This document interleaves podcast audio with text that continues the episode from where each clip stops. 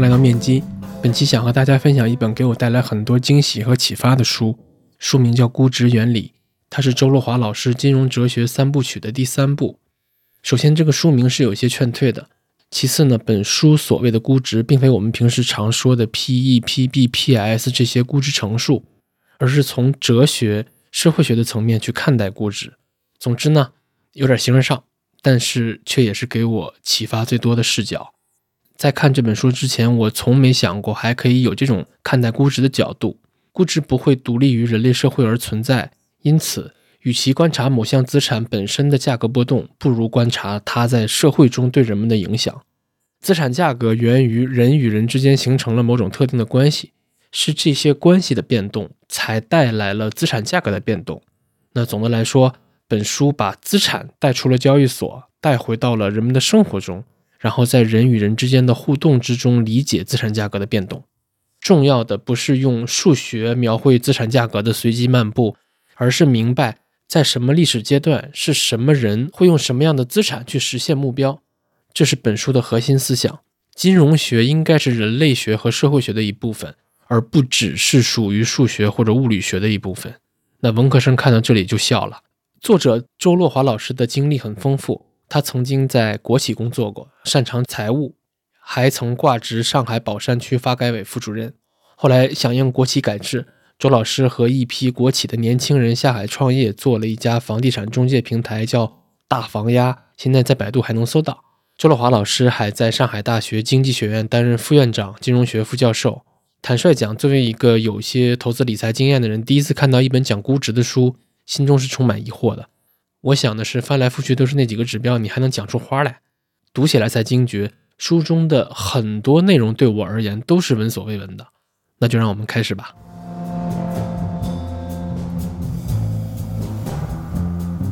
本书一共就五章，第一章叫估值游戏论。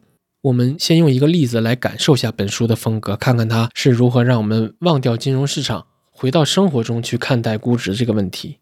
大家可以想想，如何确定钻石的价值？是靠供求关系吗？还是预测未来两到三年的结婚人口值？还是观测主要钻石产区所在国家的政府更迭的情况？还有这两年人工钻石上的技术突破会取代天然钻石的价值吗？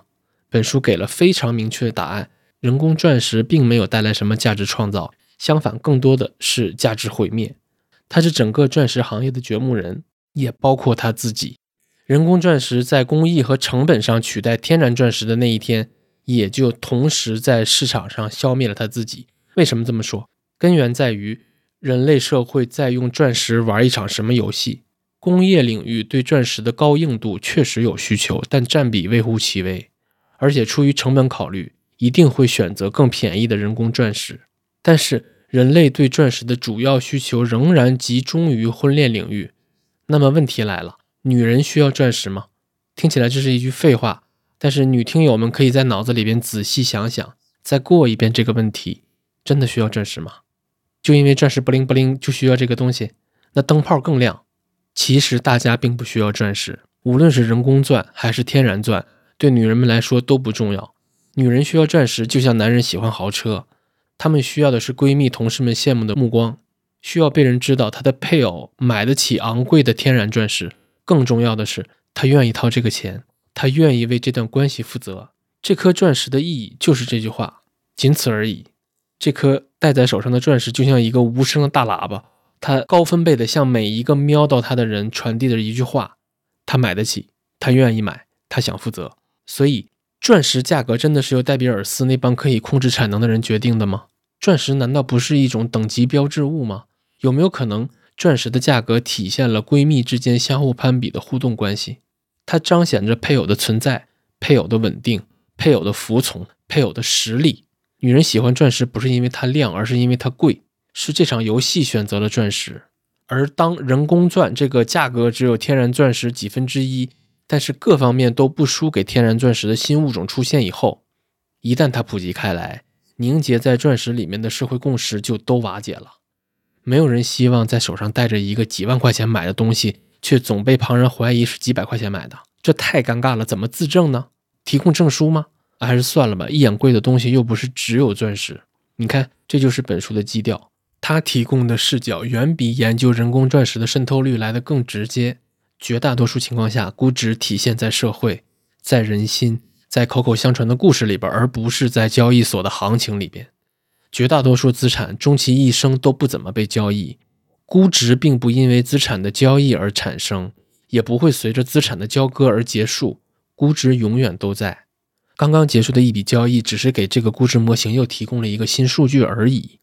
现实中，人们更关注这个新的数据，但往往由此忽略掉了资产估值对人的心理和行为产生的影响。普通人并不频繁交易房产，但他们始终很关心房产的价格。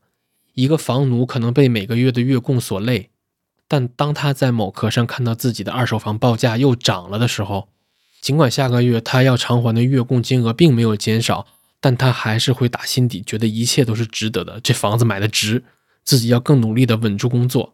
经济学家和投资者讨论资产的环境是市场，而本书讨论资产的环境是社会。市场里有估值模型，但社会中只有人的关系，所以要把资产涨跌和人的喜怒哀乐、荣辱进退、悲欢离合结合在一起。资产就像人们相互争夺的足球。所有人的目光都在盯着他被不同的球友踢来踢去，但是站在宏观的角度，重要的是看清这场足球赛的全貌。更重要的是，为什么这个环境里面的人们选择了足球比赛而不是篮球比赛或者棒球比赛？理解估值，一定要理解人与人之间的关系。用一场足球赛就可以让大家深刻理解社会和资产估值之间的关系。这一切听起来没有那么科学，但是很哲学。哲学的任务就是发明一个比喻，然后让特定的困惑得到通俗易懂的解答。有市场的地方未必有估值，但有人的地方就一定会有估值。估值作为一个数字无所谓对错，但是这个数字对人有激励和约束的作用。再举个例子，本书的作者周洛华老师曾经是一个国企的干部，后来响应国企混改，他和一帮年轻人一起下海创业，做了一家房地产中介平台。这家公司的所有员工都是从国企出来的，大家一起凑了五百万开公司，全员持股。周洛华老师担任首任董事长。那有一天呢，有家 VC 找上门来说，愿意以两千五百万估值认购这家公司新增发的百分之二十的股份。听到这个消息，所有员工都很开心，因为原来大家凑了五百万，占了百分之八十的股份，而这个后来者也出了五百万，却只占到了百分之二十的股份。这意味着这家创业公司收获了市场的认可，也拿到了溢价。周老师也很开心。可当他看完入股合同条款以后，发现根本不是那么回事儿。那份合同很复杂，那个厚度足有一本杂志那么厚。然后大家基于这份合同开始谈判，整个过程中都没有对那两千五百万的估值进行过讨价还价，价格反而是这场谈判里边最不重要的东西。大家在讨论什么呢？大家在反复的澄清立场。争论某些责任和权利，反复核实某些特殊安排是否合法。整个过程还有律师和投行参与其中，以便双方足够了解彼此的语言体系。那段时间，周老师经常在床上辗转反侧。他逐渐意识到，这两千五百万估值，还有这五百万的入股的资金，本质上根本没在购买股权，其实是对团队的一种补偿。是的，补偿，因为接受这笔钱意味着公司的创始团队。对投资人承担了责任，整个团队要保证这个，担保那个，承诺不能做这个，不能做那个，否则的话还要承担严重的法律后果。所以那两千五百万是估值吗？简直是套在大伙脖子上的一大捆绳索。同时，它也像一剂麻药，让团队背起新包袱和新责任时没有那么痛苦罢了。这就好像跑一场沙漠拉力赛，途中有人给了你一张加油卡，注意，它不是奖杯，它只是加油卡。意味着你可以加油继续跑，但他也提醒你，比赛还没结束，胜利遥遥无期。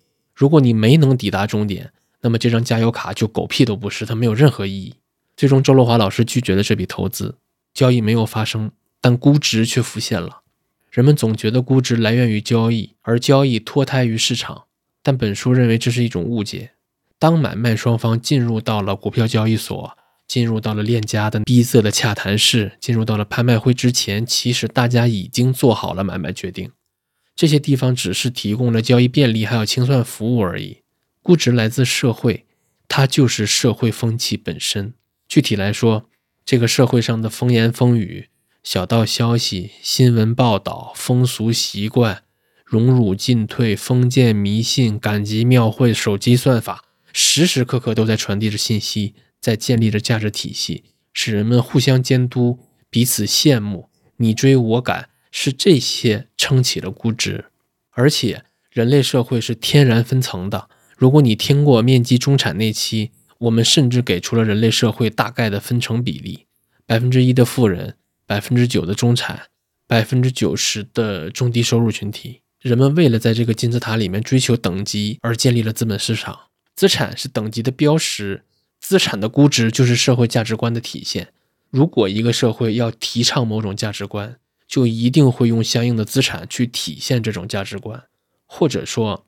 当一个社会决定用一场游戏来解决某个社会问题的时候，他会根据情况选择我们是玩棒球比赛，还是足球比赛，还是篮球比赛。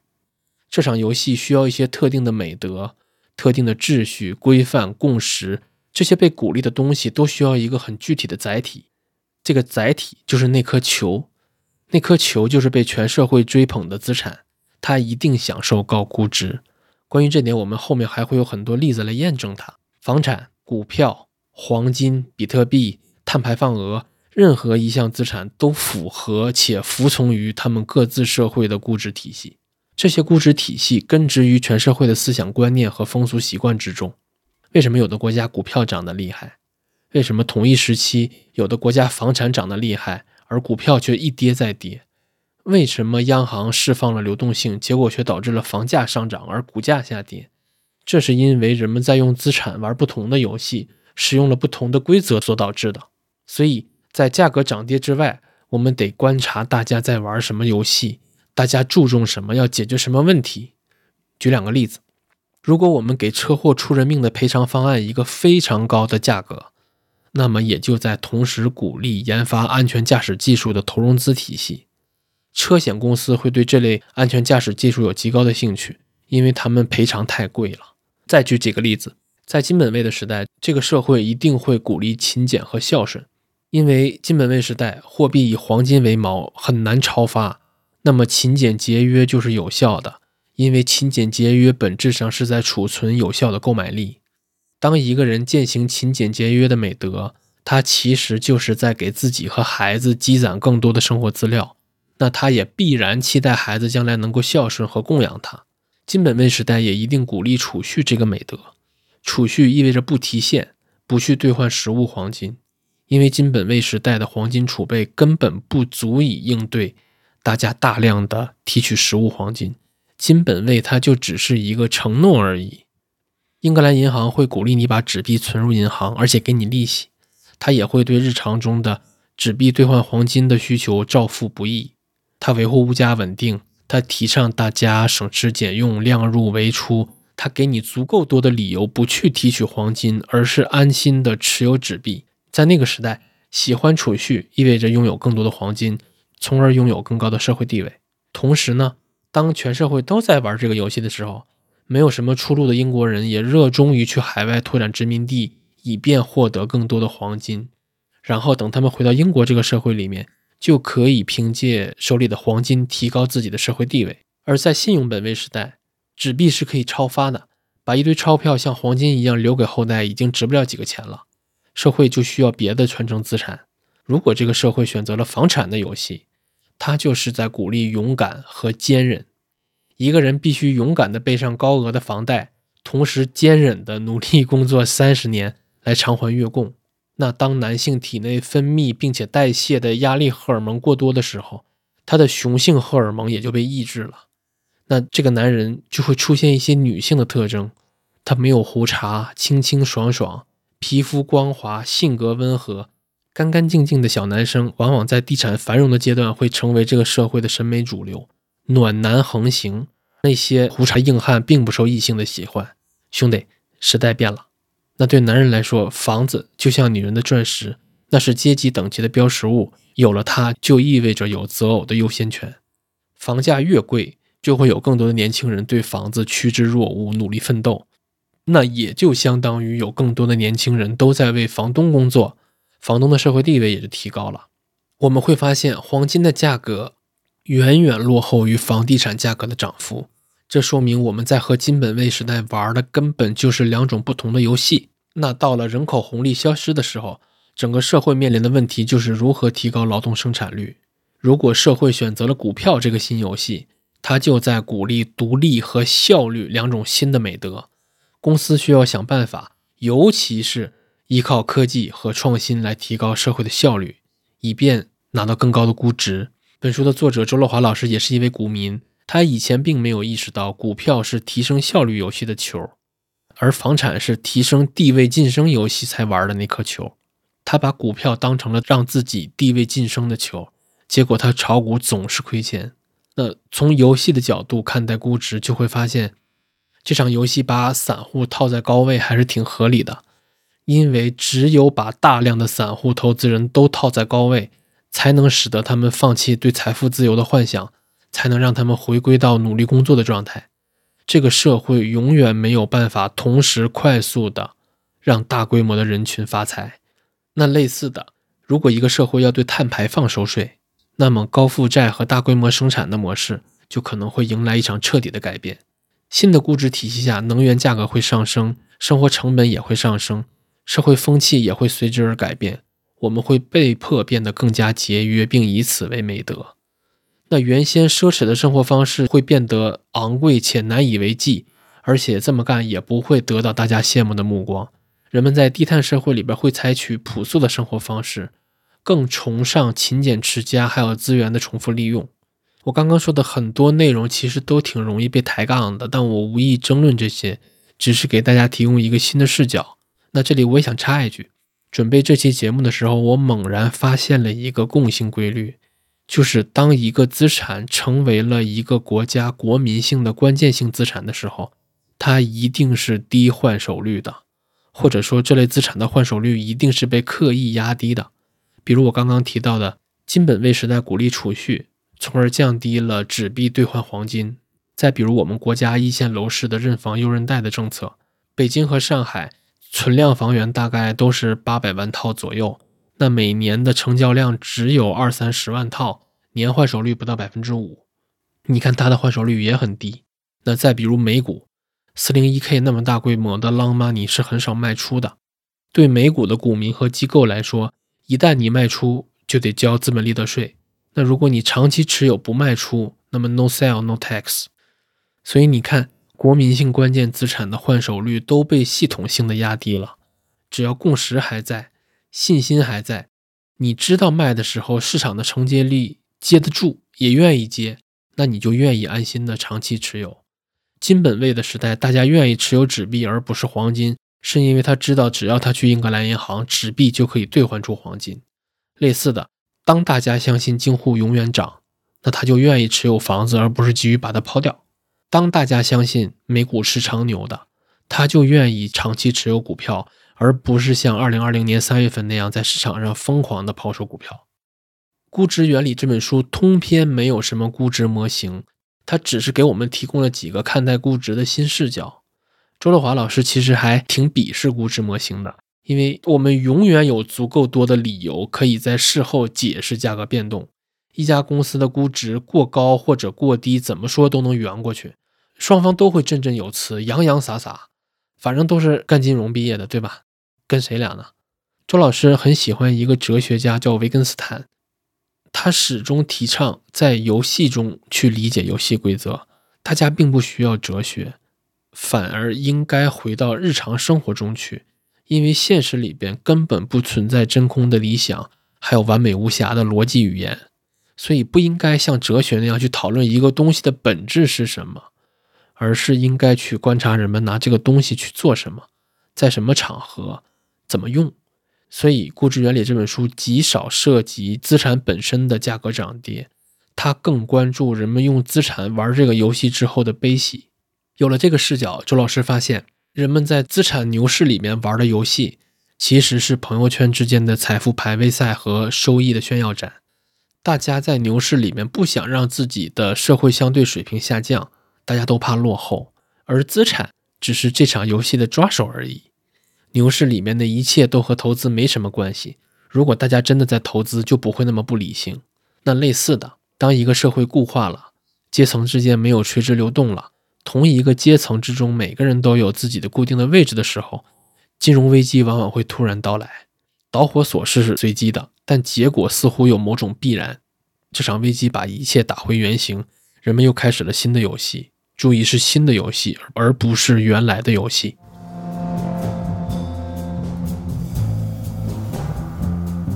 本书的第二章叫“估值认责论”。什么叫认责呢？把责任倒过来就是认责。你承担了自己的责任，就是一种认责。那本书认为，社会有天然的分层的倾向，而且它不仅分层，还会垂直流动。马尔萨斯早年研究过英国光荣革命以后一百多年里面社会各阶层的变化，他发现了一个现象。就是英国社会的中产阶级在不断的贫困化，中产阶级一次又一次凭借自己的努力挤进了中间层，他们为自己拼搏奋斗得来的这一切感到幸福而欣慰，并且认为这些都是理所应当的。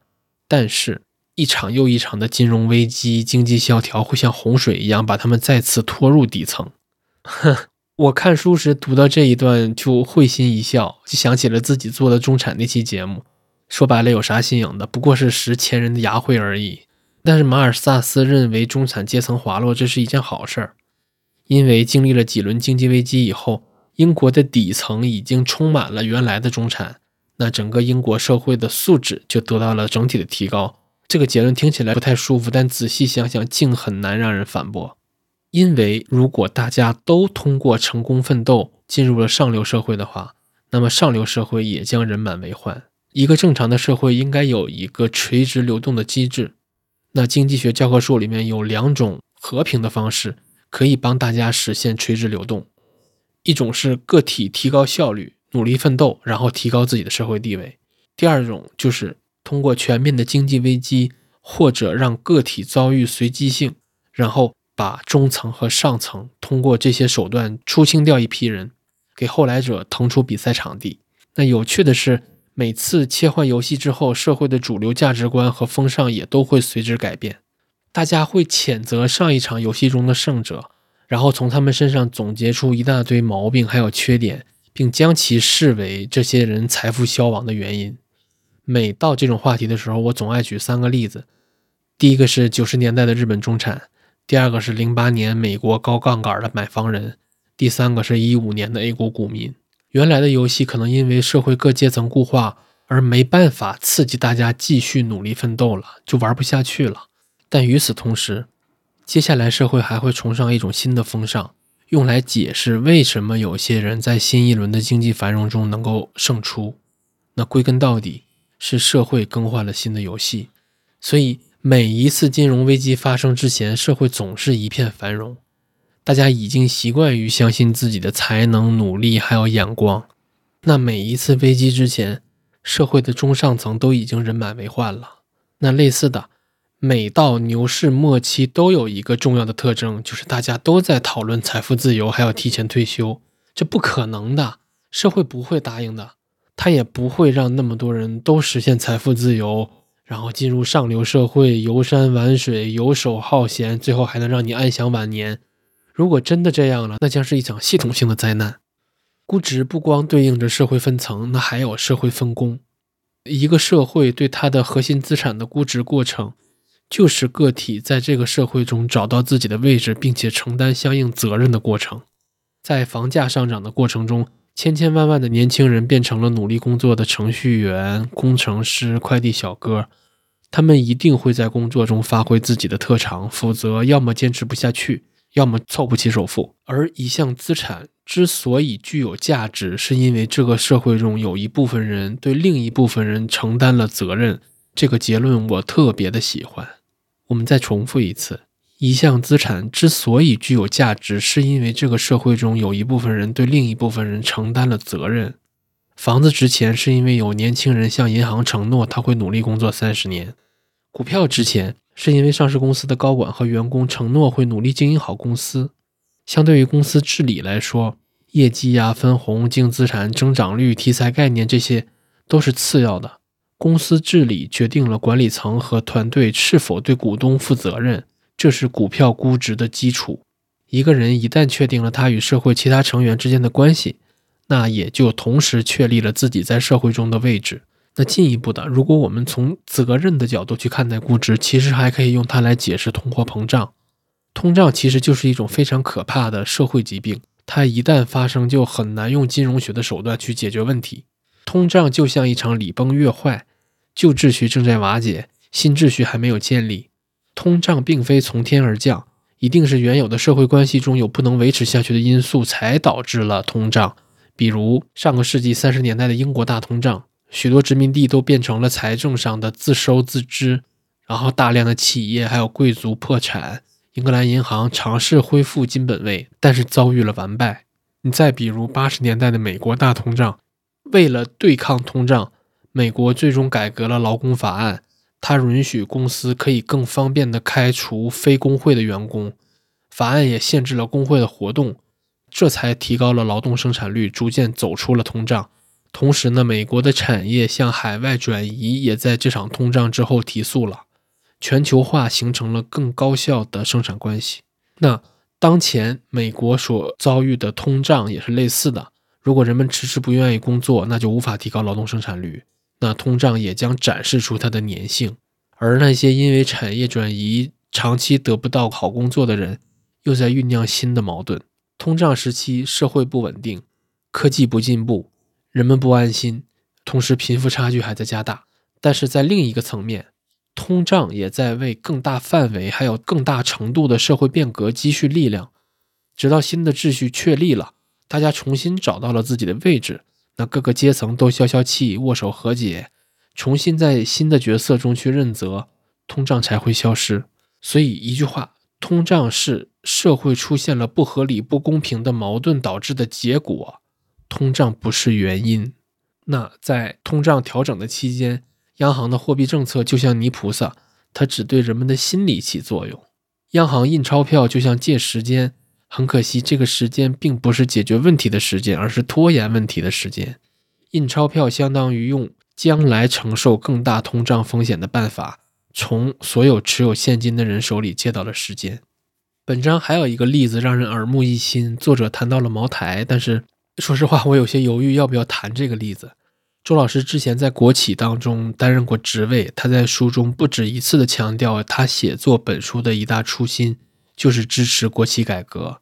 他直言，希望国有企业能够改革，包括国企用工制度还有激励制度的改革，能够实现国企单位性质的去行政化，还有员工身份的去终身化，打破原有的小圈子文化，引入市场化的竞争上岗的机制。这样也是为了让国有企业更好的认责。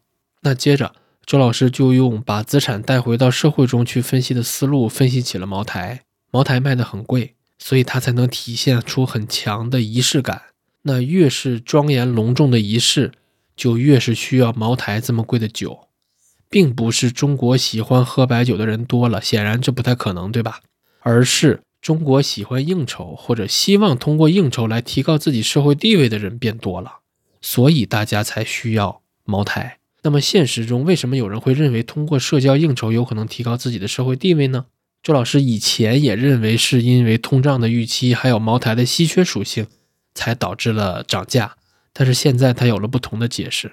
那九十年代我国也正在经历很严重的通货膨胀，物价涨幅也很高。但是当时茅台酒卖的并不贵，喝的人也不多。那好玩的来了，当时正是国有企业改革攻坚克难的高峰时期。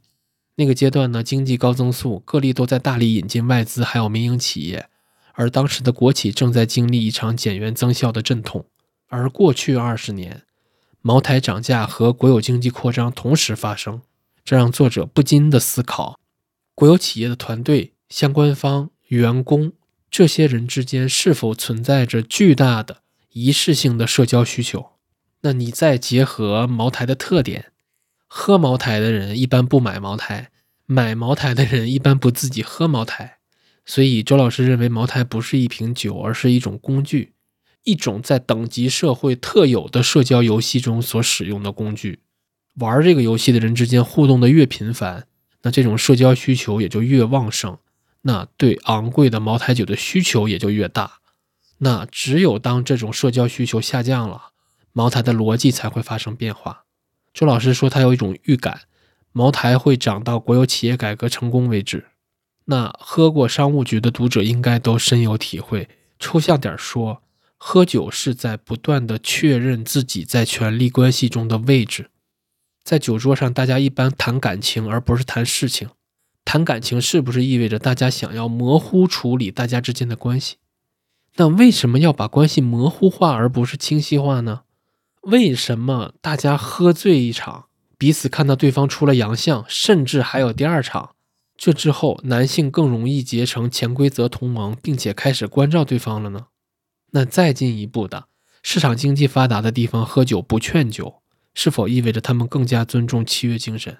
或者说，一个地方的人们越是想和你喝酒，就说明他们越想和你建立一种绕过契约的交情，而建立交情的目的是避免或者减少自己在契约当中的责任。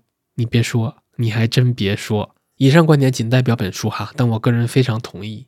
那进一步的，一个公司的员工越是负责任，那么这家公司的估值就理应越高，反之则越低。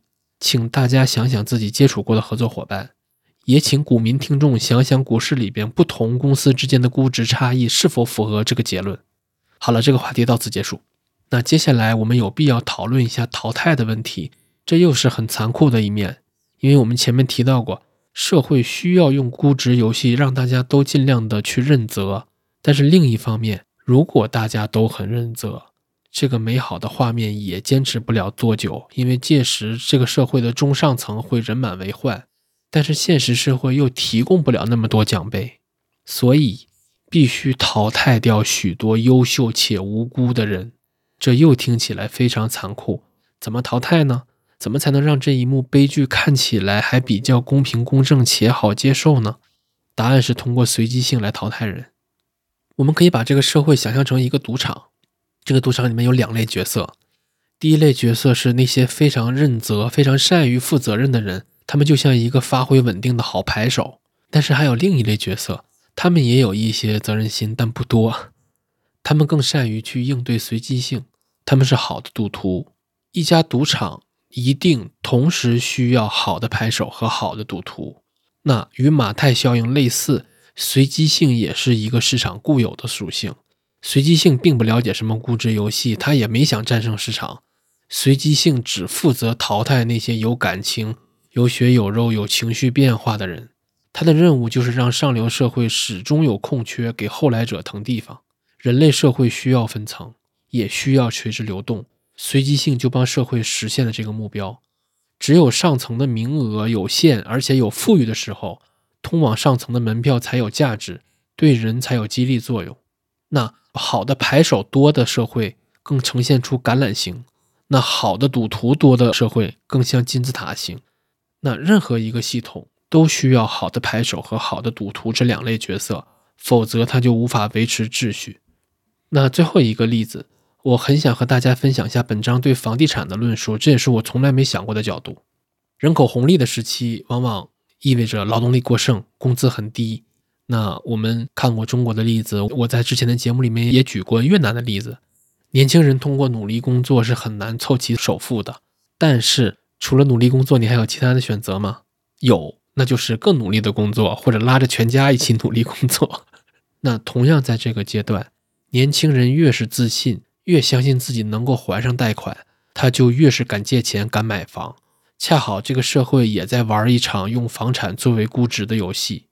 年轻人相信房价会继续上涨，相信自己能够还完按揭贷款，相信自己的社会地位会在买房之后维持在较高的水平。这三句话其实是等价的，它都是一个意思。那等人口红利期过去，老龄化社会正式降临了。这个社会也需要去解决新的问题，游戏也就跟着变了。老龄化社会不会奖励勇敢冒险进取这些美德，它不会提倡寅吃卯粮，也不会鼓励负债消费。老龄化会鼓励大家心平气和、相互宽容，而不是攀比。他会鼓励量入为出，而不是炫富消费。他会提倡大家勤俭节约、废物利用、朴实无华。其实勇敢进取和省吃俭用都是人类的美德，或者说他们都是人类在不同阶段所需要的生存技巧。那美国走出大萧条的时期，凯恩斯主义成了经济学的显学，他鼓励政府开支，鼓励财政赤字，但是人们忽略掉了那个时期成长起来的那一代美国人学会了省吃俭用和量入为出，他们更加注重效率，对投入更加谨慎，对产出更加关注。类似的。日本失去的三十年期间，日本央行的货币政策创新也被夸赞。其实，量化宽松并不是美联储发明的，而是日本央行发明的。那在这个时期成长起来的日本世代们，大家从浮夸的炫富的消费主义，也变成了勤俭节约的低欲望的极简主义。所以，我们必须承认，坏的时光反而容易出现好的状态。当经济低迷的时候，全社会都去追求运营效率，而不是表面的繁荣的时候，只有反过来有助于大家走出经济困境。所以，很多时候我们的经济学文章啊、经济理论呢，它往往淡化了个体行为还有社会风气的变化，这些东西似乎是结果。那大家转而去往什么财政政策啊、货币政策上是去归因，大家认为是这些政策把经济拉出了泥潭。这本身就像是在脱离人类去讨论人类，所以我们总结一下本章的主要内容：人类社会天然有分层的倾向，分层制造了人和人之间的地位落差，那这种落差就让资产有了估值空间。人们积极的去负责任、去追求资产，其实也就是在积极的去提高自己的社会地位。那这种追求的一个副产品，就是社会因为更多的人认责而变得有趣。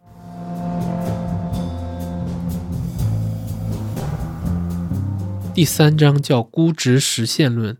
本章从时间的角度去理解估值。时间有三种表现形式：第一是有限的生命，第二是有成本的资金，第三种是有风险的机会。我再重复一遍：有限的生命、有成本的资金、有风险的机会，这三样东西本质上都是时间。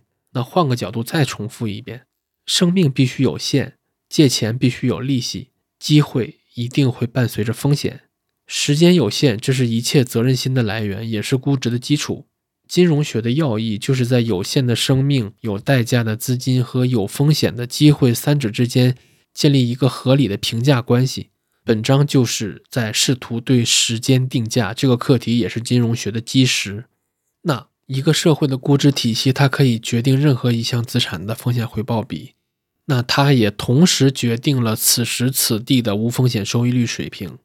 你把钱存银行，然后拿利息，确实可以发一点小财，但这是因为这个世界上有人愿意去借时间冒险赌一把。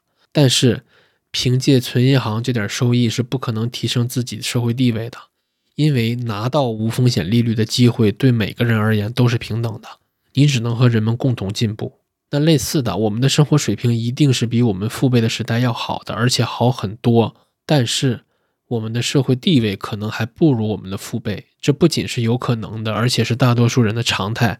而且我相信越往后越是如此。所以时间它有很多的表现形式，无风险收益率的水平它当然是时间。央行向市场提供流动性，让金融机构把十锅九盖的游戏玩下去，这当然也是时间。背着房贷的白领计算着我还剩多少个月的还款月数，也是时间。那在某些国企领导看来，下一次换届之前运作自己的时间窗口期，它也是时间。那可能对很多股民来说，时间意味着未来某一天他能等来那个让自己解套的牛市。那在生物学看来，时间就是具有最强适应性的个体，它在竞争中逐步胜出的过程。有时间就意味着有无限的可能性。这听着有点抽象，我们来解释解释。对于一个背了房贷的人来说，这意味着未来三十年的时间，他需要稳定的工作，以确保自己每个月能够按时还款。哪怕房价下跌了，只要他还能按时还款，商业银行也不会把他怎么样。但是对融资炒股的人来说，他的时间可没有三十年那么长。未来每个交易日对他来说都变得格外重要，因为券商可不会像银行那么好，他们有权强平你的账户。一旦你开了融资盘，意味着你的时间非常有限，你的身体激素也会变化异常，导致你自己的情绪起伏非常大。所以一个上了杠杆的股民，长期来看，他的可能性是要远远小于一个背了三十年房贷的房奴的。那反过来，一旦你平掉了融资盘，或者你还掉了大部分的房贷以后，你会发现自己立刻恢复了正常的思维，一身轻松，因为你的时间变多了，你的激素回归正常了，你可以更稳定的发挥自己了。交易这个词在我国的股市是被高度污名化的，它就像歪门邪道。但是优秀的交易员和伟大的球员一样，他们最大的特征就是能够把胜率维持在一个相对高的水平上，他们具有稳定性。巴菲特建议大家选择的标普五百指数就是很稳定的。它的时间也是最多的，或者说它的久期也是最长的。那伯克希尔的表现又总能很稳定的跑赢标普五百指数。标普五百就是伯克希尔的业绩比较基准。巴菲特建议大家去买伯克希尔的比较基准，然后看着伯克希尔打败它。每年致股东信的开头都是标普五百和伯克希尔的业绩比较。稳定这个词天然的就和时间联系在一起。不稳定的人，他的时间一定就是少的，他会被慢慢的淘汰。然后把空间留给剩下的人，所以越往后，胜者拥有越多的时间。大自然筛选物种的法则就是这样：稳定性强的物种可以拿到明年的营业执照。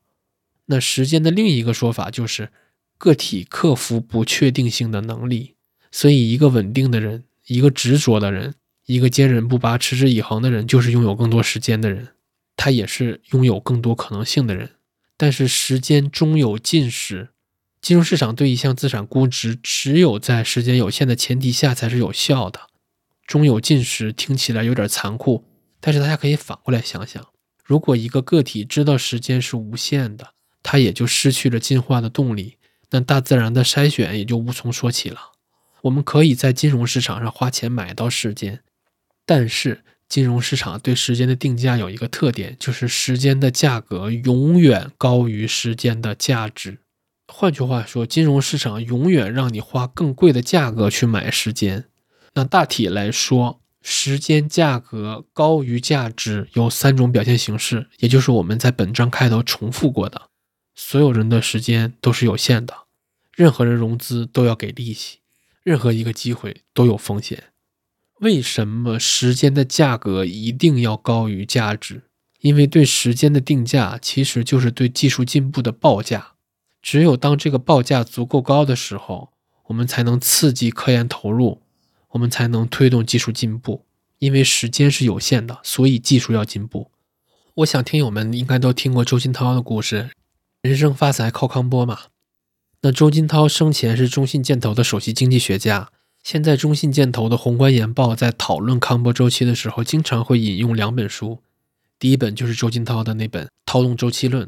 第二本书是卡洛塔·佩雷茨的《技术革命与金融资本》，这本书很有意思，我也强烈推荐给对宏观经济感兴趣的听友。这本书有个观点与我们刚刚提到的对时间的定价其实是对技术进步的报价是类似的。《技术革命与金融资本》认为泡沫也不算什么坏事，因为这个泡沫可以让社会快速形成一个共识，就是新技术有搞头，有的赚。所以泡沫其实是对新技术的报价。虽然泡沫终将会破裂，但它也哺育了新的技术革命。比特币有没有泡沫？有，但它哺育了 GPU 的性能和产能。二一年的新能源车有没有泡沫？有，但它哺育了整个新能源车的产业链，渗透率提高了，造车新势力也被接受了，配套也越来越完善了。还有著名的郁金香泡沫，还有南海公司的股票泡沫。当时欧洲各个阶层的财富都因为这两场大规模的泡沫被洗牌了一次。但是故事的另一面是，欧洲的海外贸易和殖民扩张在这两大泡沫的资助下加速发展了。因为这两场泡沫让航海和造船技术都实现了突破，这两个技术在当时看来都是绝对的技术革命。所以从某种角度来说，价格泡沫只是一组突破了高标准差的异常值，异常值打破了原来固有的定价模型，但是它却稳固了报价体系。还记得我们刚才提到的吗？对时间的定价其实是对技术进步的报价。一个异常值从来不会孤立出现，不能只盯着价格泡沫，也要看到人们的狂热。估值游戏在给这个社会报价，它在鼓励人们去发展新的技术。而新的技术进步会提高效率，包括个体的效率。还有一轮技术革命普及开来以后，社会整体的效率都会提高。大自然借给我们时间，但并不需要我们还钱给他。那些央行印出来的花花绿绿的钞票，对大自然来说毫无意义。大自然需要的是我们用得到的时间，全力以赴地去参与同类之间的竞争，还有和其他物种之间的竞争。大自然需要我们成为更好的自己，实现技术进步就是成为更好的自己。大自然眼里面是没有善恶的，在他看来，效率最高的那个个体就是大好人。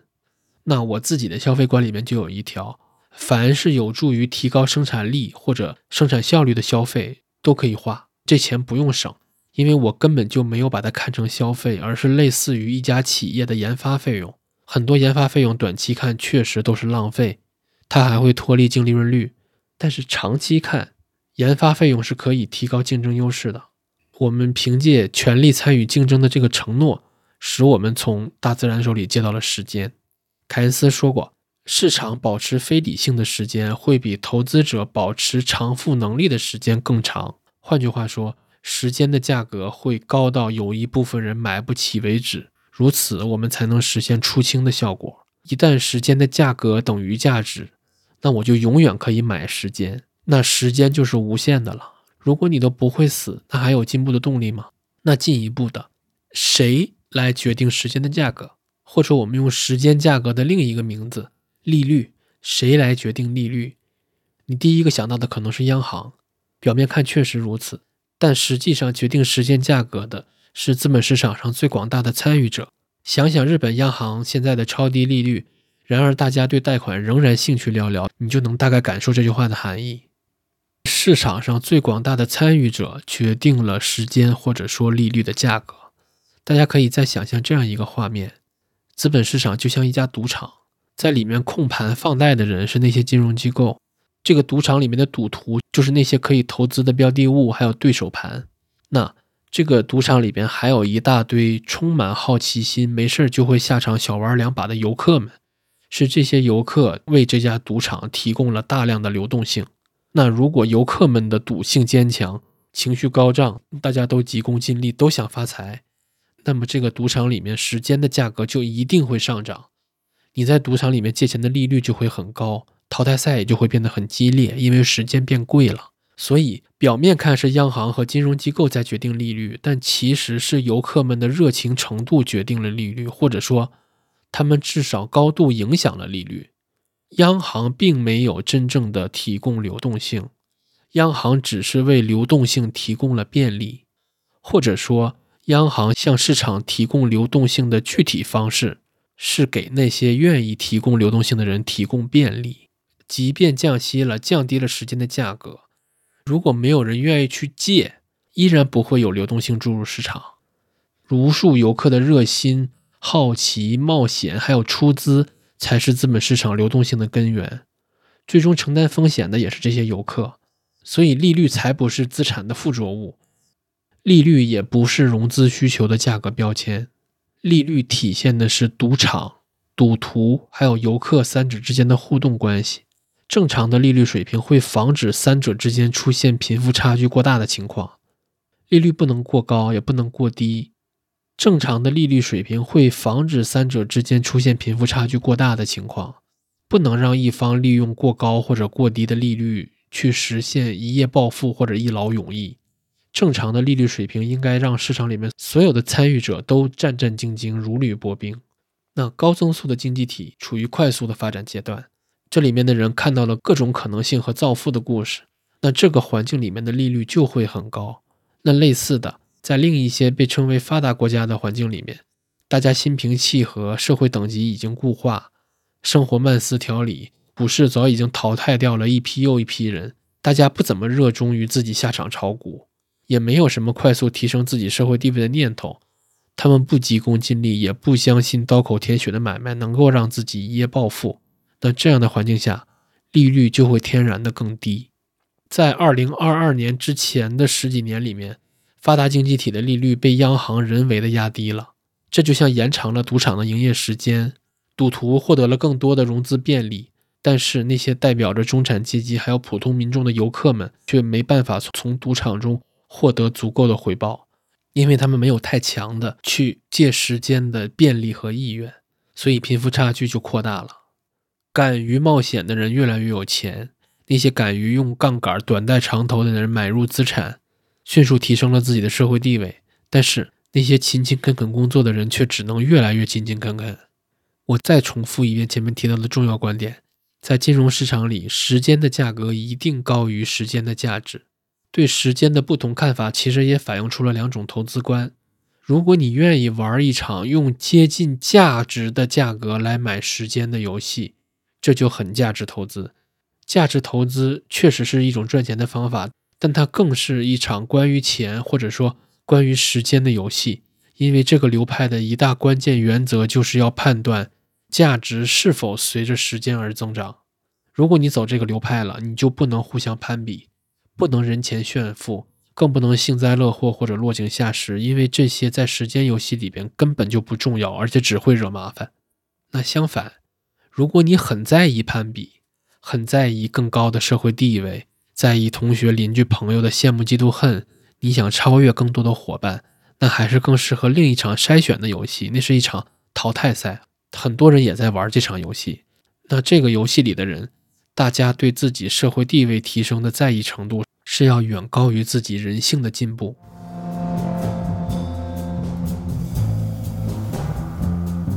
接下来第四章叫估值效率论。本章我们会从效率的视角来看待估值。那本书的作者从诺奖得主的一个理论中得到了启发，转而从效率的角度去思考企业的估值问题。诺奖得主科斯认为，一家公司的价值在于它能高效地促进并且执行一系列的合同。如果一家企业内部的管理成本小于市场的交易成本的时候，这家企业就有了价值，因为这家企业就可以用更低的内部成本去代替高成本的市场交易。那进一步的，如果市场交易的边际成本和企业内部管理的协调成本几乎相当的时候，这就说明这家企业已经摸到了规模的边界。那作者受此启发，他认为一个公司的股票之所以值这些市值，是因为它改进了市场的效率，或者说它提高了全社会的运行效率。这个方法比从现金流的角度去衡量企业价值更容易得出定性的结论。可以举个例子，大家可以想象有这么一家医药公司，它研发了一款抗流感的新药。那经过临床实验，临床实验证明这款药对付流感很有效。但是呢，目前这家公司还没有投入产能。如果这款药上市以后，每年能给国家节省一亿小时因为流感请假导致的工时的损失，那我们假设最低时薪为十八块钱每小时，仅考虑这一个贡献，就可以肯定这家公司为整体经济运行提高了十八亿的收益。那如果我们要进一步考虑减轻病人痛苦的因素，那么效率的增加应该远大于十八亿。这就是从效率的角度去看待一家公司估值的例子。但是现实中不可能如此的理想化，对吧？所以我们把这个例子变得更加现实一些。首先，这款新的流感药还没有投入生产，然后这家公司的经营遇到了一些问题，管理体系没有理顺，所以生产停顿了，这又导致今年的财报出现了亏损。那听说这家公司的对手公司。也在研发另一款 Me Better 的流感新药，而且已经在等着过临床三期的审批了。那不巧的是，这家公司的创始团队还在闹矛盾，股东们发现 CEO 手脚不干净，在两边下注，他居然持有另外一家竞争对手公司的少数股权。这还没完，这家公司的董事长被曝爱上了女助理，所以一边离婚一边和 CEO 打官司。女助理的前男友也过来添乱。他接受媒体采访时说：“这家公司的实验数据有造假。”以上所有的信息都在市场上全部公开，现在一团乱麻。但是这挺符合实际，对吧？这种情况下，请问应该怎么预测公司的现金流？怎么给这家公司估值？那作者认为应该坚定一个信念：这家公司是由一群人组成的，所以它一定也具有人的一切特征，包括问题和臭毛病。所以只需要抓住核心问题，就是这群人的组合到底有没有提升全社会的效率和福祉。估值从来不是在市场上产生的，它源于社会的认可，市场只是这种认可的显示屏。本章仍然在从估值的社会学意义去讨论问题，并没有提供金融学的估值方法。周洛华老师一如既往地反对就资产去谈估值。研究股票估值，一定要先去研究它所处的社会。如果一个社会本身并不鼓励创新，不提倡用股票玩效率提升的游戏，那么谈估值的意义也就不大。一只股票在市场上所获得的估值，和一个人在社会上所获得的地位是一样的。社会形态是资产估值的关键。有的社会形态会阻止别人进步，方法有很多，有的听起来还挺有道理，很高尚，也很符合人性。比如喝酒、送礼、讲情面、建立关系网、装可怜、博同情，这些行为都指向一个目的，就是延缓甚至阻止强者的进步，或者避免自己因为别人的进步而落后。看起来这里面有一张暖意融融的关系网。其实它是一张相互牵制、阻止进步的网络，每个人都被粘在这张网上，动弹不得。离开了这张网，就寸步难行，很难生存。本书把央行理解为资本市场的备胎，资本市场又是社会的传声筒。真正值得尊敬的，不是构建了金融模型赚大钱的机构投资人，而是那些千千万万自强不息的普通人，因为。一个社会的运行效率才是货币发行机制真正的锚。资本市场里的企业效率越高，投资人也就越愿意持有这个市场的股票。接下来又是一个本书中我特别喜欢的例子，有一本人类学名著叫《金枝》，这本书详尽地介绍了古代人类部落里的各种习俗还有禁忌，尤其分析了从巫术到宗教再到科学的演变过程。现在看起来，巫术确实低级。但直到今天，它仍然在隐秘的角落里起着作用。我们先来看一下巫术在古代的作用吧。它对人的控制时间很长，远远超过了宗教和科学。巫术在古代最大的作用就是，它让原始部落将权力集中到了部落里最能干的人的手中，从而变成了一种类似军权的制度。如果部落能够服从一个果敢坚强的领袖，他就比邻近的部落更强大，从而进入扩张时期。后来，宗教的崛起首先打击的就是巫术。宗教使人进入了一种被启蒙的状态，这在当时都起到了积极的作用。宗教是一种与现实生活自洽的逻辑体系，是逻辑而不是宗教启蒙了人们。那到了中世纪，科学的崛起又打击了宗教解释世界的权利。但巫术现在仍在起着作用，比如爱马仕腰带对一个人身份的加成。比如，一个生意人准备回村借钱的时候，他一般会开一辆足够显眼的豪车。他是来借钱的，但一定要装作不差钱的样子。一个骗子公司应该开在豪华的写字楼里面，尽管租金高昂，但往往事半功倍，因为巫术会起作用，它让人们忽略了风险本身，可以激发人们走捷径的侥幸心理。在一场牌局上，如果一个人的手气总是很好，牌友们会本能的想坐那个人的位置。类似的，早期人类一定学会了如何让大脑优先处理那些关键的信息，比如优先记住有高热量食物的位置，快速识别潜在的危险并且逃跑，准确找到合适的避难洞穴。我们的大脑在处理这三项任务时，会排除大量的信息，对很多很明显的事实视而不见，直接快速完成这三项最重要的任务。本书的作者每次参加公募私募基金的路演的时候。只要一听到台上演讲的明星基金经理吹嘘自己的投资业绩，或者假装谦虚地说自己不会炒股，就是二十多年来始终拿着茅台的这些话术的时候，他就会想起巫术。这些基金经理在利用人们的巫术思维，鼓励大家走捷径，买他的基金就是那条发财的捷径。万千年前，部落里的酋长和大祭司在干和基金经理一样的事儿，那些不假思索地听从自己生物本能的人。也会不假思索地听从部落首长的命令，还有大祭司的教诲、基金经理的煽动、诈骗电话的诱惑。一个人确实需要相信科学，培育自己刨根问底的好奇心，才能放弃侥幸幻想和急功近利的念头，重塑自己的生物本能，成为一个踏踏实实的成熟的投资者。这个人应该很独立，对自己的命运负责，而不是依赖于某个小圈子或者小团体。处理事情时，他不会去找老熟人或单位。不会将历史记忆转化为友情去绑架自己的亲朋好友，因为过往的工作经历，周洛华老师偶尔参加过几场国有企业改革研讨会、座谈会、务虚会。在会上，东北来的专家学者、企业家都会反复提到一件重要的历史事实，就是东北老工业基地曾经做出过巨大的付出和贡献。可是为什么在一个讨论未来如何改革的会议上，要唤醒大家对于过去的回忆呢？周老师也只是在心里质疑，他也不敢问，他也是随声附和。最后，研讨会往往会在深情的回忆、团结的气氛、热烈的掌声中结束。那一般来说，这种会议结束以后还会安排晚宴。那晚宴环节，专家们讨论最多的、最有兴趣的话题，并不是东北振兴的前景，而是他们在三亚买的房子最近又升值了。以上内容都来自本书，仅代表作者观点，但我表示认同。周老师在舟山渔场调研渔民时，也遇到过类似的情景。渔民们聚在一起，往往会回忆过去，那整体氛围是比较悲凉的。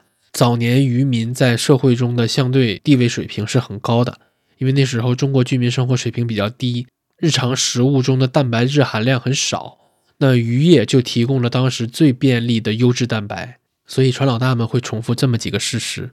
中国农村最早的万元户和十万元户都是渔民。一九八六年，一个船老大结婚的时候风光极了。他回忆说，邻村的姑娘听说他自己有船，都抢着要嫁过来。但是到了改革开放之初，农村开始实行包产到户，农民承包了集体土地。那时候渔场的承包也展开了，但是渔民们分到的不是土地，而是船。土地会因为动迁而获得不错的赔偿，许多农民选择拿房子而不是现金。这些房子又会跟随城镇化而升值，但是渔民分到的船却只有折旧的份儿。渔民为了生计，只能自己掏钱再造新船。但是近海渔业资源枯竭是不争的事实，造新船的回报率很低，但财务风险却很高。但最痛苦的是，渔民真切感受到了自己在社会上的相对水平是实打实的下降了。巴菲特也很喜欢用这种障眼法。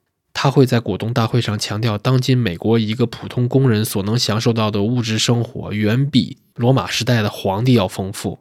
但是现实里的人们可不会这么看问题，他们的幸福感完全来自在参考系中的位置，底层就是底层，绝对值的上升，完全无法与社会地位下降的痛苦相比。网上的类似的比较也很多，比如发达国家一个穷人的收入要比发展中国家中产的收入还高。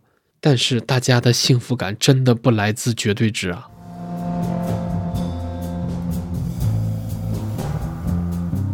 本章继续从效率的角度讨论了房地产的话题。美国建筑行业的劳动生产率在这么多年并没有太多提升，这行当然有技术进步，但至少在工时这个指标上并未有太多的提升。而美国地价占总房价的比重不到百分之二十，所以。在美国，可以把房子看成劳动力的 ETF。过去四十年来，一栋房子的价值只是随着每小时的工资水平一起上涨。考虑到还有房产税和保险公司的保费，持有房地产在美国大概率只能保值，但是很难升值。相对而言，标普五百指数背后的成分股公司百分之四十的营收都来自海外。那这些公司这么多年受益于全球化，还有生产率的提高。他们的资本回报率提升水平是远远高于单位劳动力成本的增加的。也就是说，美国这个社会用更少的人实现了更高的资本回报。他们选择用股市玩效率提升的游戏。但是在我国，房子不能用成本法估值。房价上涨的另一面是更多的年轻人在努力凑首付。举个例子，建造一套房子需要用一千个工时，但是它的售价却高达十万个工时。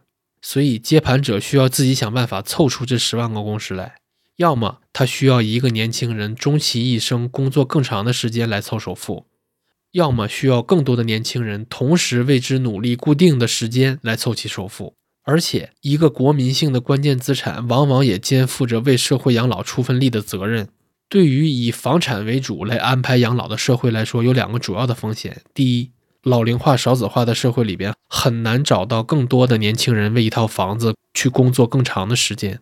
估值变化的问题并非是房子，而是人。你是一个老龄化社会里的二手房的房东，这意味着愿意为你手里的二手房而努力工作的人变得越来越少了。或者，即使年轻人还够，但他们也可能不喜欢你的房子了，他们偏好那些产品力更强的房子。其二就是效率改善。如果一个社会的各行各业都注重提高劳动生产率，那么更少的年轻人将赚到更多的钱，因为他们掌握了更高的生产技术和组织效能。这些年轻人的社会地位会比较高，他们所服务的公司的股票会长期上涨，一个更好的替代品出现了。放水能解决养老问题吗？不能。日本已经验证过这个解法是无效的。放水就是向未来借时间，时间能让我们更从容不迫地解决手头的问题，但是它也对改革成果提出了更高的要求，因为问题被延后而且放大了。解决养老问题需要全社会劳动生产率的提高，因为只有节约人力才能应对老龄化社会。周老师写作本书的一大初心就是支持国有企业改革，他认为国有企业不应该成为内部人的小圈子。而应该成为全国人养老保险的大篮子，或者说 ETF。周洛华老师坦言，他不再认为房产和股票是两种资产了，他认为这是两种机制、两种游戏，分别维持着不同社会的运转。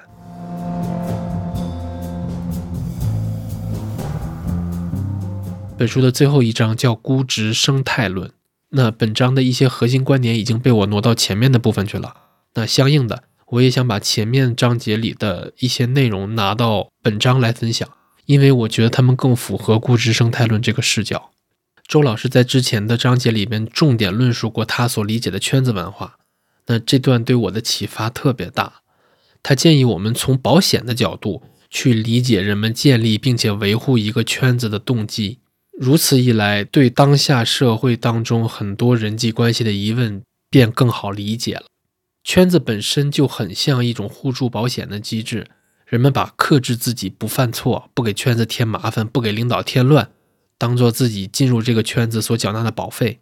当然，你进了这个圈子，也理所应当的要求圈子对你有所回报。圈子文化有这么几个特点：首先，圈子必须退出难，进入圈子要有门槛，甚至要缴纳投名状。那退出圈子也必须有惩罚机制，加入了就不能退出。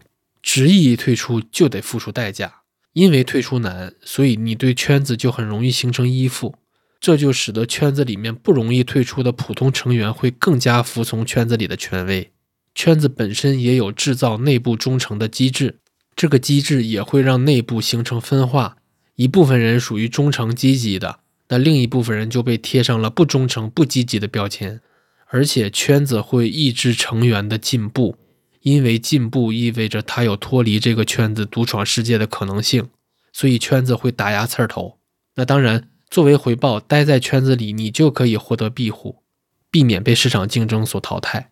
其次，圈子里面会强调历史记忆和个人情感，这些因素又影响着圈里人的行为和决策，因为大家必须根据历史的记忆和个人情感去做最佳的决策。你必须讲人情世故。照顾好其他圈里人的面子，避免冲击圈子的现有格局。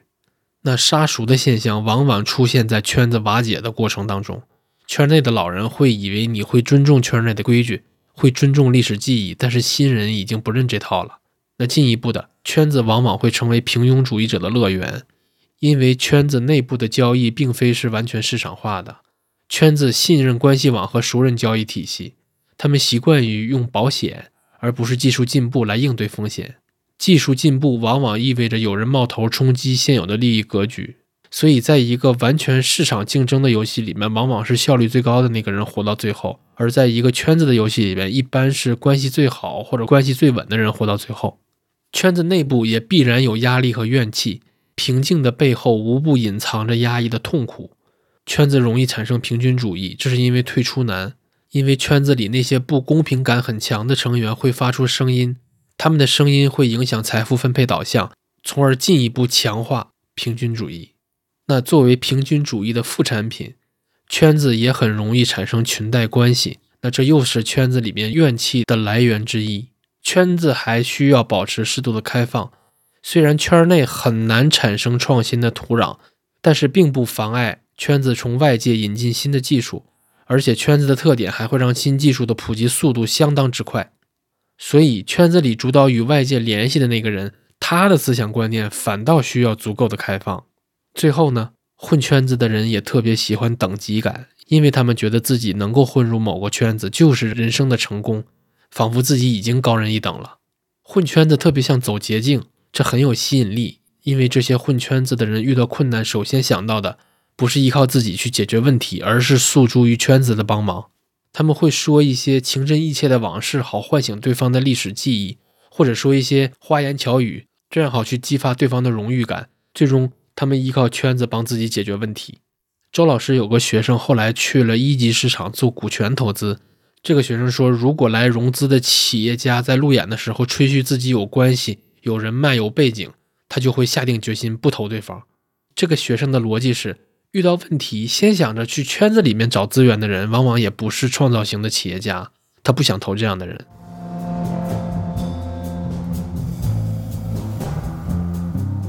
那进一步的，周老师还介绍了自己识别一个地方的人是否有小圈子文化的几个小窍门，我也特别受益。第一个窍门是观察这个地方的交通，如果司机会自觉礼让行人，那就说明这个地方的市场化程度比较高。其中的原因很简单，小圈子文化会让大家对圈内人特别热情谦让，但是又对陌生人提防甚至敌视，而那些独立的人，他们不混圈子，会对陌生人友善。这又会反过来有利于市场经济的发展。那这里边我必须插一句，就是我不知道这条准不准哈，反正北京是我见过的交通最糟糕的城市。我去过杭州，感受过杭州司机还有杭州交通的友好。说实话，杭州的那个氛围让我这个毕业就待在北京的人感到无所适从，就仿佛我第一次感受到了海底捞服务时候的那那种不太适应。那相反，北京我就很熟悉了。北京是全国著名的人让车试点城市。北京的司机能超过你，他一般不会让你。我过斑马线的时候，会习惯性的朝那些右转不让人的司机竖中指。那更生气的时候，还会用优美的语言问候对方。有时候司机关着车窗，我怕对方听不见，我还会刻意让口型明显一些。每次我老婆看到这种情况的时候，都会说我没素质。但是犯错的不是我。他是可以右转，但是他连在斑马线上的人他都不让。北京的交通堪称野蛮，开车的司机太狂野，他们吓到了外卖小哥，以至于北京的外卖小哥经常在人行横道上开摩托，逆行的同时还开着远光灯，主打一个晃瞎你。这就是北京的交通现状。那周老师的第二个窍门是观察这个地方的人们对隐私的敏感程度。如果一个地方的人对隐私不那么在意，说明他们可能有比较重的圈子文化。因为一个圈子里面天然会存在互相监督、举报和制约，那这种机制需要人与人之间的关系密切。这种状态还有一个更好的说法，叫更有人情味儿。那第三个窍门就是观察一个地方的人是否虚荣心很强，是否爱炫耀。因为炫耀天然需要一批围观群众。一个人在朋友圈炫耀显摆之前，他一定已经建立了一个朋友圈，他渴望得到人们的肯定。然后依据别人的评价来确定自己的成败。混圈子的人往往不太清楚自己想要什么，也不太清楚自己想成为什么样的人。他们只会通过自己在小圈子里面的相对位置来定义自己。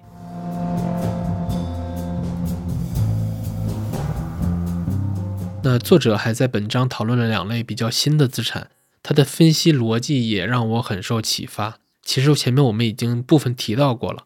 周老师的观点就是。一个资产在当下的定价，其实是对未来的报价。任何的所谓泡沫都不会孤立于社会。比如，比特币的高价格催生了社会去挖矿的动机，挖矿又推动了 GPU 行业的发展。那为了降低挖矿成本，就得在硬件和软件上取得规模效应，这又需要大量的科研投入和生产。所以，这是计算机行业的一次生态大迁徙。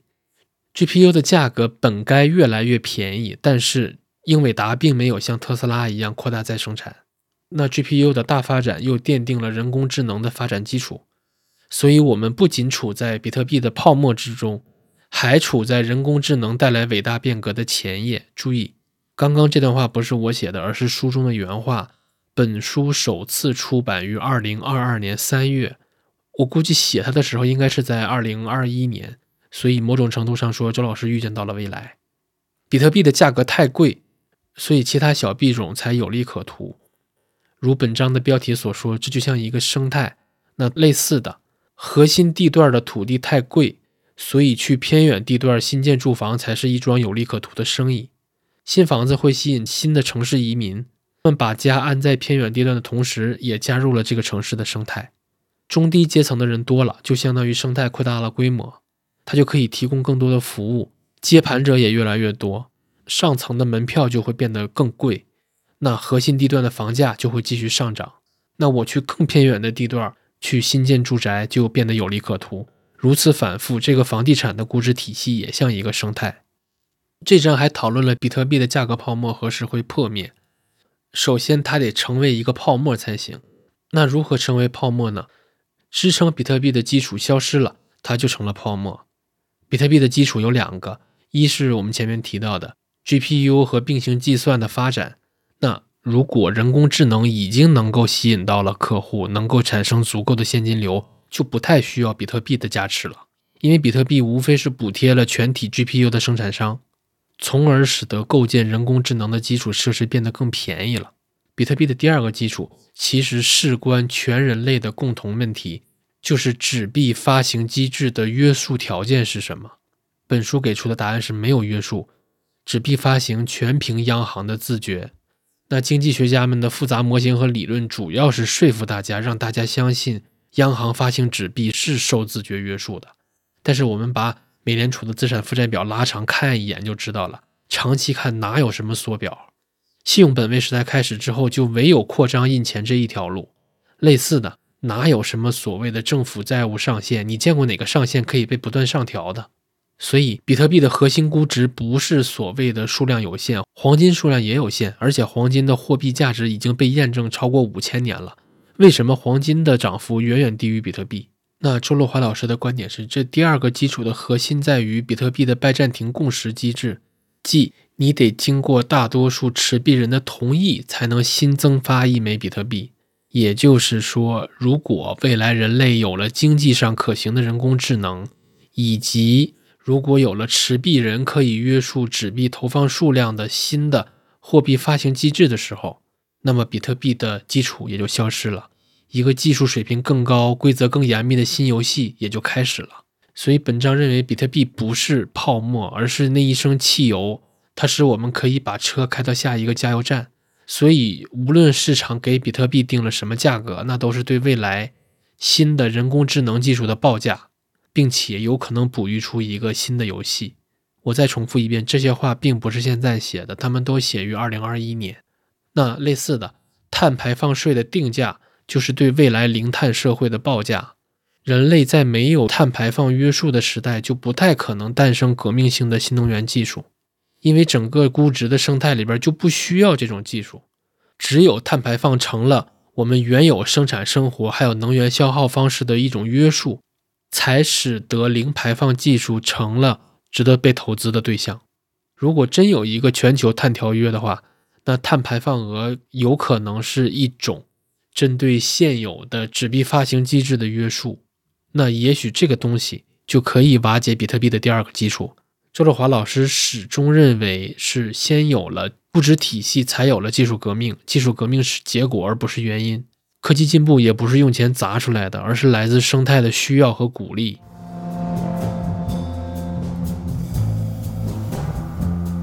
那关于本章的另一个例子，是周老师在舟山渔场调研的鳗鱼产业链。这场调研也是本书的写作源头。一条鳗鱼产业链的上下游包括。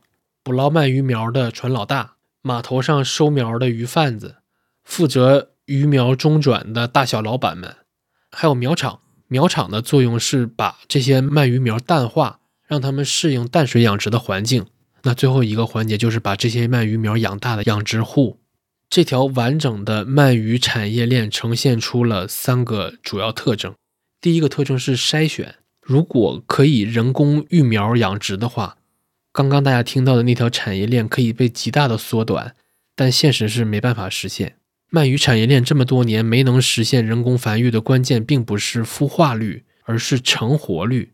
人工孵化的鳗鱼苗送到养殖户手中以后，死亡率极高，而且不是立刻死亡，而是养了一段时间，投入了大量的时间和成本，才发现池子里的鳗鱼苗死了三分之一甚至更多，这是完全无法接受的，因为损失太大。所以人工繁育的鳗鱼苗。始终发展不起来，但是野生的鳗鱼苗就不一样了。这些鱼苗是从马里亚纳海沟回游到东海长江口附近的，这一路上被大自然淘汰了不知多少，所以每一尾能活着来到这里的鳗鱼苗都很强壮。那船老大开着渔船忙碌一天，也就捕捞个八百尾左右的鱼苗，一个大的澡盆就能装下。那上岸后，鱼苗会找这些船老大来收鱼，他们会用一个浅口的碗把那些弱的鳗鱼苗舀出来扔掉。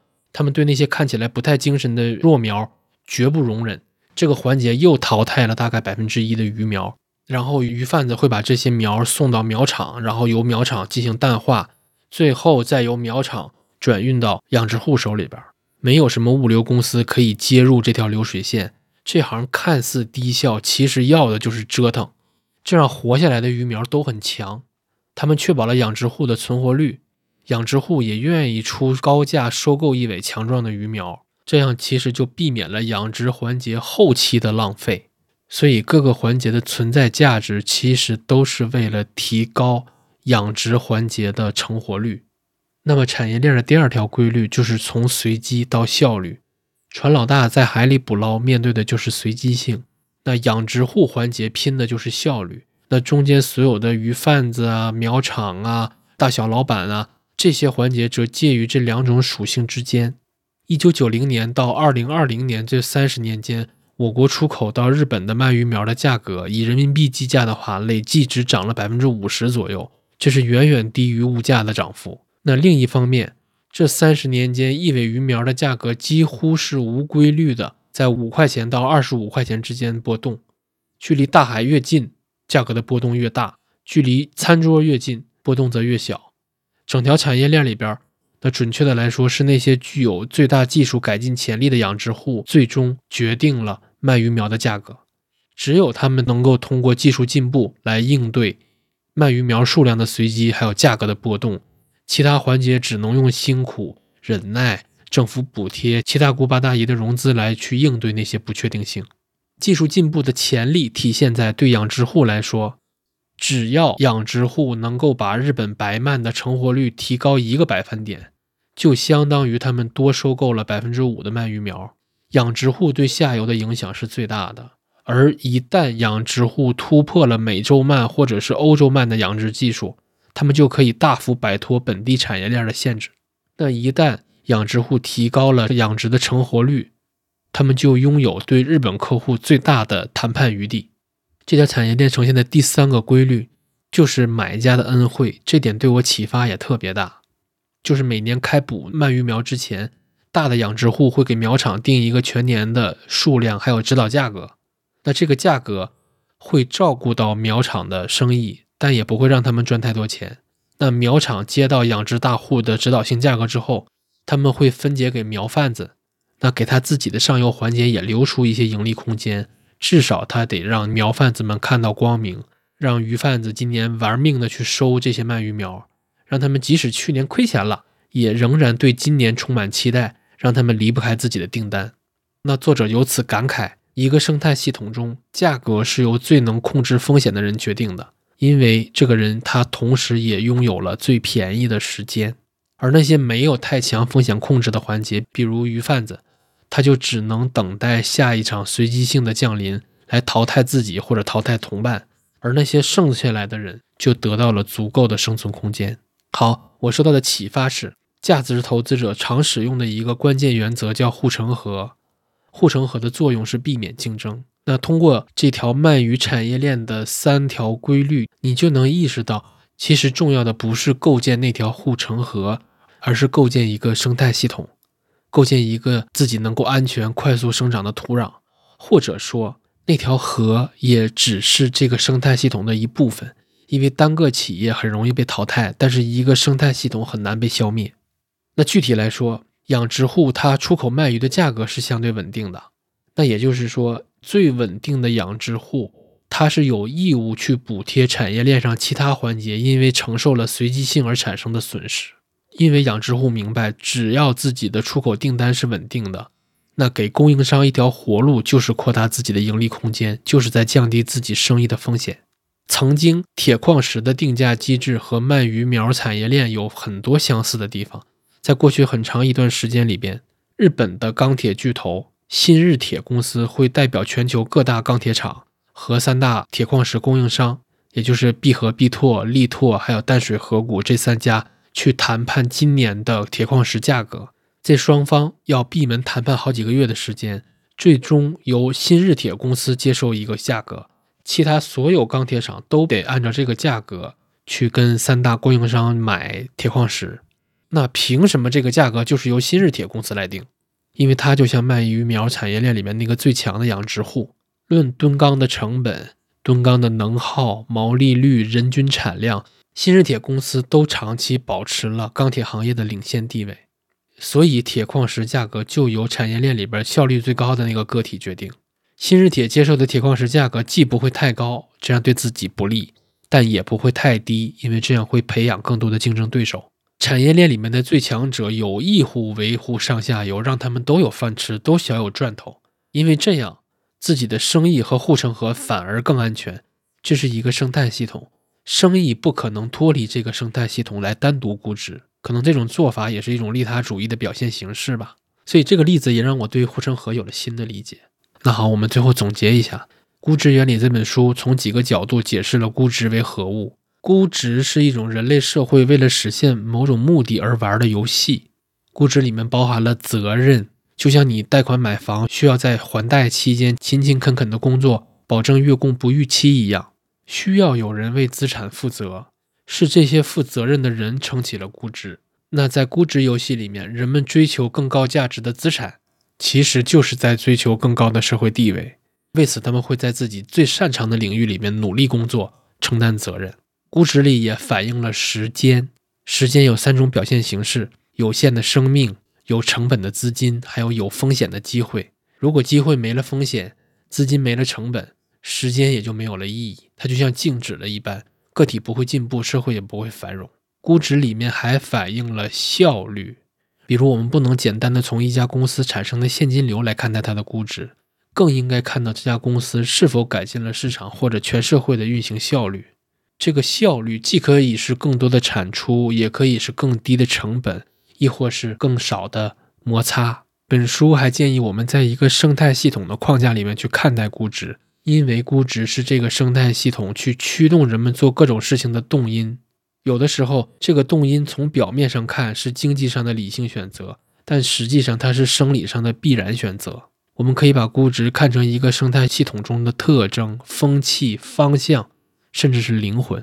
所以，游戏、责任、时间、效率、生态是本书的五个章节。也是本书站在人类学和社会学的角度为我们指明理解估值的几个方向。那本期就到这里，同样推荐大家可以去看看周老师金融哲学三部曲的另外两部，一本叫《货币起源》，另一本叫《市场本质》。也欢迎新朋友关注老钱日日谈公众号，每期播客的制作周期还是比较长的，我平时也会在公众号里面写一些日常的推送，欢迎大家去那边找我玩。感谢大家的收听，我们下期再见。